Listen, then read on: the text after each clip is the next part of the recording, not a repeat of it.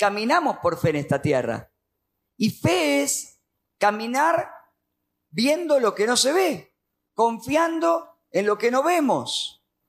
Jacob, ustedes saben, tenía una promesa.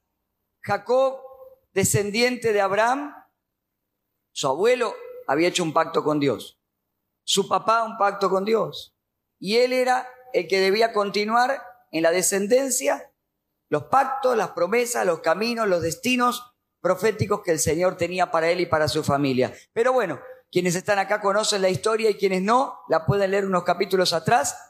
Él quería la bendición, pero era una persona que la quería conseguir haciendo las cosas a su manera y no a la manera de Dios. Y por lo tanto hizo trampas, ¿se acuerdan? Y le robó la primogenitura al hermano, y eso le causó problemas, y se tuvo que escapar de su casa, y su hermano lo perseguía, y en esa, en esa huida y en, esos, en ese andar en el que él eh, allí estaba transitando, Dios tuvo que trabajar con él. Y ustedes saben muy bien la historia, los que conocen la palabra, que un tiempo más adelante llegó hasta luchar con un ángel y el ángel tocarlo, ¿no? En, la coyuntura de su muslo y ser un hombre que quedó marcado por Dios, un hombre que peleó por la bendición, pero un hombre que fue transformado por Dios al punto que Dios le cambió el nombre y le dijo, ya no te llamarás Jacob, que significaba tramposo, sino Israel, porque iba a ser el padre de las tribus del pueblo que Dios estaba levantando. Amén. En ese proceso, en ese andar de Jacob, escapando de la casa paterna, buscando cómo arreglar ahora sus cosas y cómo caminar hacia su destino en todo lo que Dios tenía, el Señor se le manifiesta. Claro, él había salido y él no tenía mucho de qué aferrarse ni de qué agarrarse en lo material. Y tuvo que pasar una noche en un lugar donde al no tener absolutamente nada, tuvo que dormir en el desierto y usar una, piedra como almohada. Claro, ese tiempo no era un tiempo fácil para él, lo que no significaba que Dios no estuviese allí. Amén. En ese transitar, en ese andar, en ese proceso en el que Dios estaba trabajando con él, la presencia, el poder de Dios estaba manifestando en su vida, pero él no lo podía ver. Ahora, fíjense la experiencia maravillosa. Él se acuesta en una almohada hecha por una piedra y cuando duerme, no sueña un sueño normal, sueña un sueño de Dios. Amén. Ustedes saben que nosotros tenemos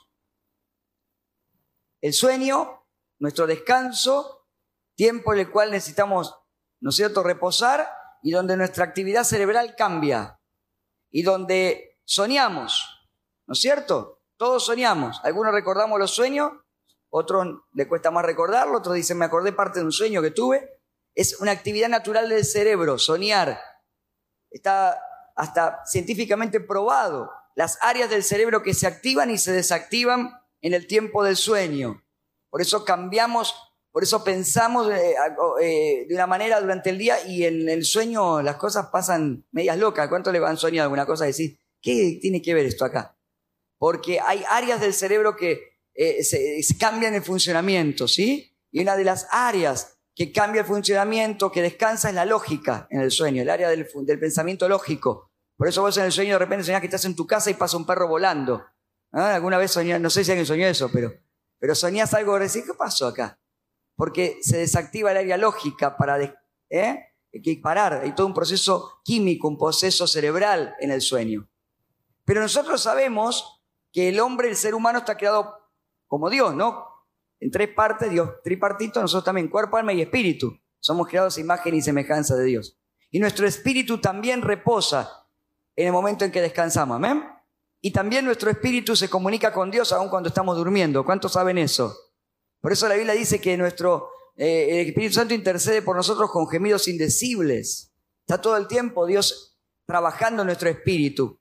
Y por eso algunas veces cuando soñamos nuestro espíritu también recibe una impartición de Dios, nuestra mente también es impartida y tenemos un sueño que nos damos cuenta que no es un sueño normal, sino que es un sueño de Dios. Amén. ¿Cuánto le ha pasado alguna vez? este sueño de Dios.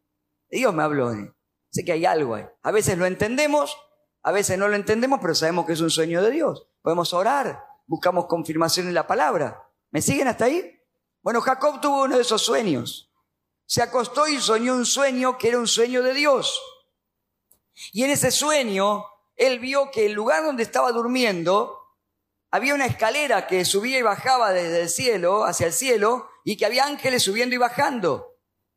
Él soñó con Dios, soñó con una manifestación divina, y lo que tuvo fue un sueño del Espíritu en el cual le reveló lo que sus ojos naturales no podían ver. Él no estaba en cualquier lugar, estaba en un lugar donde Dios lo estaba ministrando, amén, donde le estaba hablando, donde se le quería revelar.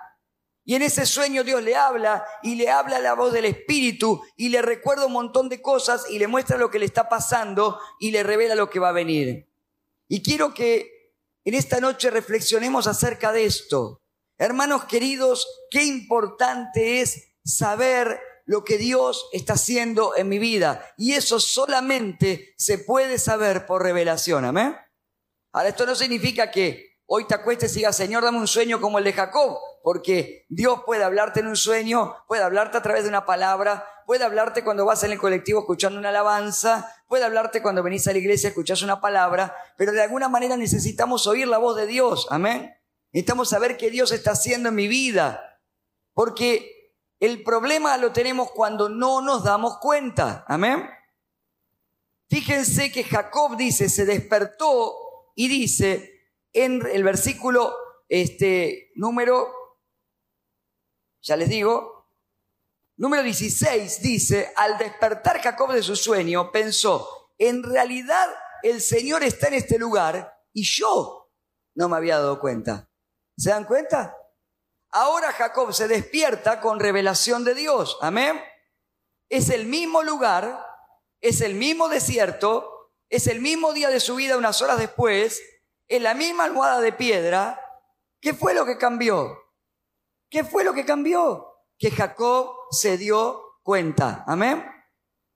Entonces, hermanos, fíjense que la revelación de Dios, la presencia de Dios en su vida, sus ojos espirituales abiertos le permiten, permiten darse cuenta que ese lugar de soledad y de desierto en el cual él se acuesta durmiendo, se, acuesta a dormir diciendo, ¿qué hago acá? ¿Para qué, me, trajo Dios acá? ¿A dónde voy a ir? No tengo ni una almohada donde dormir. Voy a tener que usar esta piedra y se duerme pensando, acá no hay más que desierto, piedras y nada más, y soledad, y se despierta diciendo, gloria a Dios. No es eso, este es un lugar asombroso, esta es la casa de Dios y la puerta del cielo. Amén. Cuando Dios me traía esta palabra, me hacía reflexionar que hay gente que puede tener los cielos abiertos sobre su vida y puede no darse cuenta de lo que le está pasando. Que hay gente que puede tener los cielos abiertos sobre su vida y no puede experimentar lo que Dios quiere desatar desde el cielo sobre ellos. Porque necesitamos la revelación de Dios. Amén. Pero hay gente que maldice su trabajo y no se da cuenta que Dios se está manifestando a través de ese trabajo. No, pero yo quiero otro, pero Dios tiene ese hoy, porque Dios te está hablando. No, no lo escucho. Ah, eso es otro tema. No me doy cuenta. Eso es otro tema maldice su familia, maldice su... Hay gente que, que vive de esa manera y somos hijos de Dios. Necesitamos aprender a dar gracias a Dios por donde estamos, a dar gracias a Dios por lo que tenemos, a dar gracias a Dios por los procesos que estamos viviendo, porque los hijos de Dios no caminamos solos, Dios camina con nosotros, amén. Y en medio de la dificultad, en medio del desierto, sobre los hijos de Dios hay cielos abiertos. ¿Cuánto lo creen? Hay cielos abiertos. Mira lo que tenés al lado y decirle, hay cielos abiertos sobre tu vida. Amén. Por eso necesitamos ese sueño de Dios, necesitamos esa revelación de Dios, necesitamos esa palabra de Dios, oír su voz. Porque cuando oímos su voz, cuando Dios se nos revela, miren lo que le dice Dios a Jacob, yo soy el Dios, creador, soy el Dios todopoderoso. Soy el Dios que se reveló a Abraham. Soy el Dios que se reveló a Isaac. Soy el Dios que ahora me revelo a vos.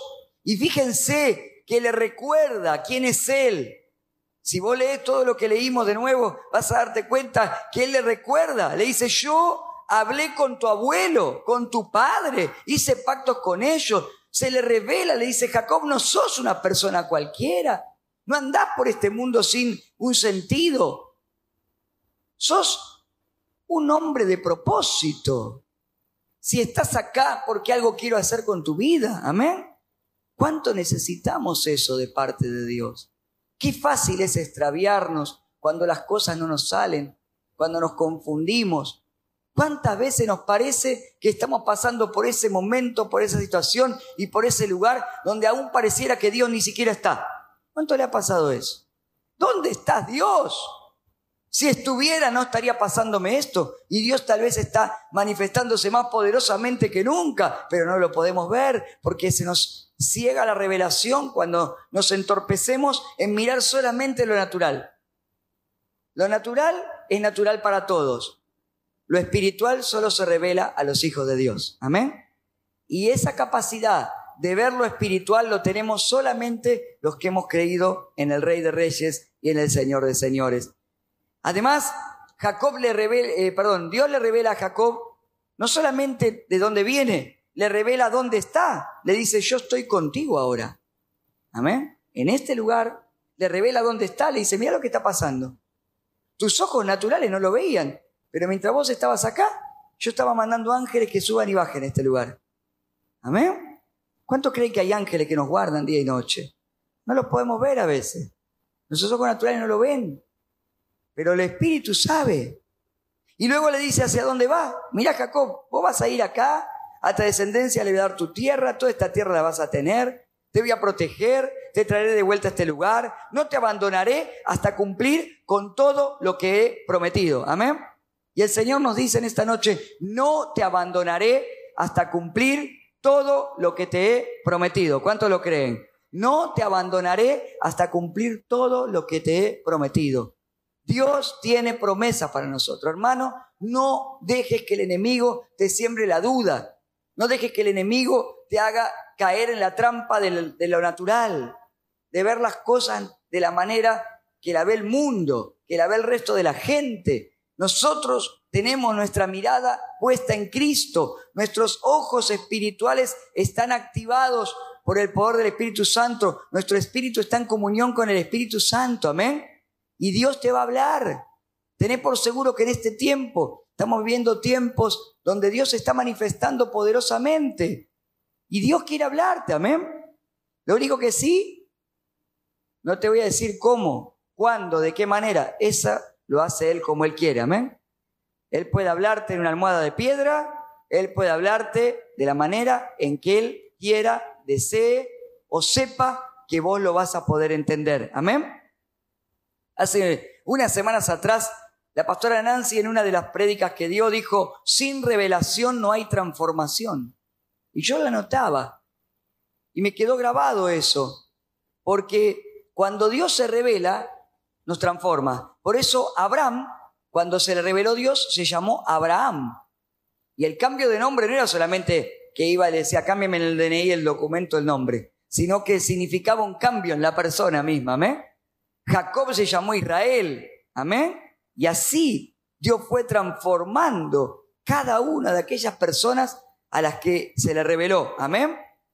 Hermanos, Jacob se acuesta de una manera, pero se levanta con unción de revelación. Amén.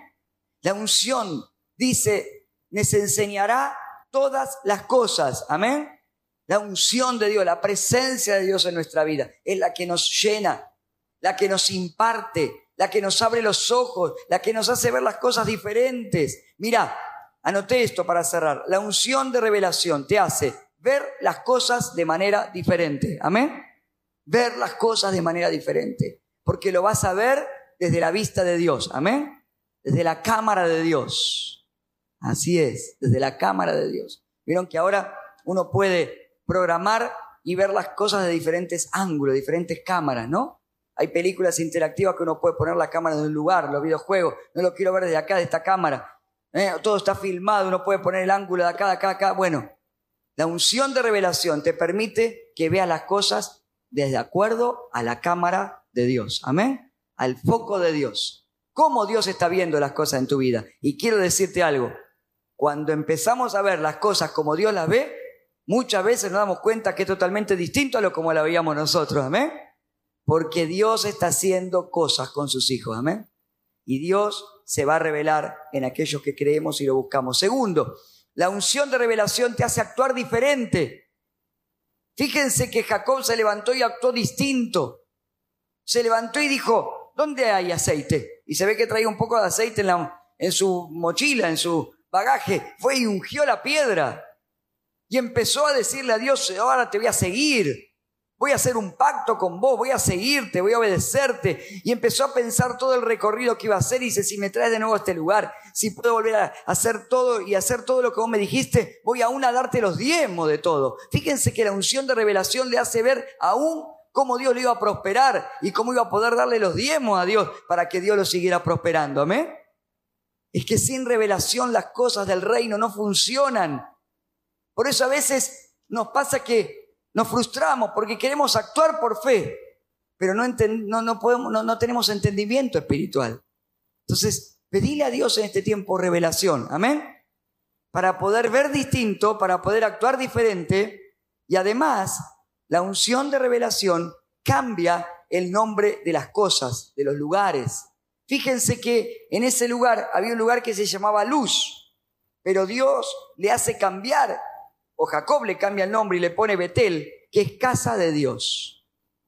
¿Y esto qué quiere decir, pastor?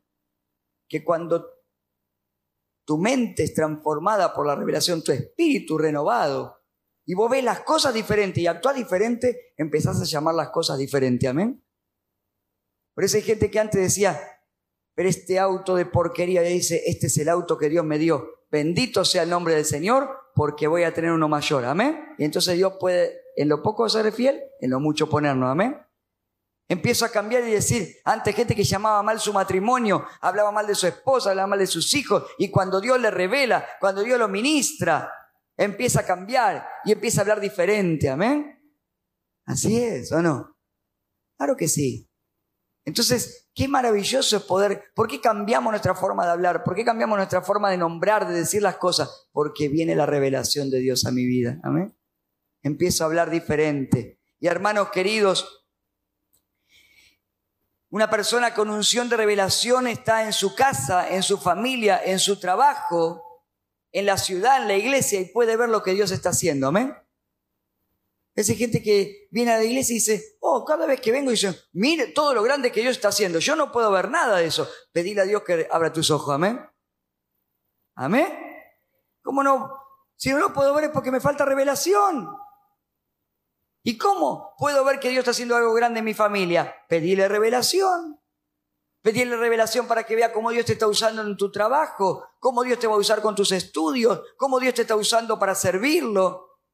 La persona con unción de revelación puede actuar por fe y puede cambiar el nombre de su familia y decir, eh, y decir eh, por ejemplo, siempre se dijo que esta familia estaba destruida pero yo creo que Dios la está restaurando y declaro que esta familia, mis hijos, mi matrimonio, está siendo una familia construida por Dios y yo declaro que esta es casa de Dios. ¿Se dan cuenta? Esa es la diferencia. Cuando creemos, cuando confiamos y cuando le pedimos a Dios que se nos revele, hermanos queridos, todas las cosas son cambiadas. Jacob comienza a profetizar su viaje. Fíjense, Jacob termina diciendo, hizo una promesa, si Dios me acompaña, si Dios me protege en este viaje, si me da alimento, si me da ropa, si regreso sano, ya estaba pensando en toda la vuelta que iba a pegar, cómo iba a volver, qué cosas iba a hacer y hasta los diezmos que iba a tener en su mano, porque ese día no tenía nada en el bolsillo, pero pactó las primicias y dijo, de todo lo que Dios me dé, los diezmos traeré para él. Amén. ¿Se dan cuenta cómo cambia una persona cuando hay revelación de Dios en su vida? Claro, por supuesto. Si pasaba un incrédulo y lo miraba, decía, mirá el loco hablándole a la piedra. Mirá el loco derramando aceite y perdiendo aceite con lo que vale sobre una piedra. Mirá ese loco hablándole al aire. El desierto lo enloqueció. Claro, por supuesto. Porque el Evangelio es locura para el que se pierde. Pero para el que cree, para el que cree es poder de Dios. Amén. Hermano querido, Dios nos da unción de revelación. No sé cómo Dios se te va a revelar. Se te puede revelar por un sueño, por una palabra, por una oración. Se te puede revelar cuando estás despierto, cuando estás dormido, cuando estás andando, cuando estás descansando. Pero la unción de revelación abre tus ojos, cambia tu actitud, ve las cosas diferentes, actúa diferente y en el nombre del Señor tu entorno cambia porque Dios se revela a sus hijos para cumplir sus planes y sus propósitos. ¿Cuántos le dan gloria a Dios? Y si lo creíste, dale un aplauso al Rey y vamos a orar juntos. Amén.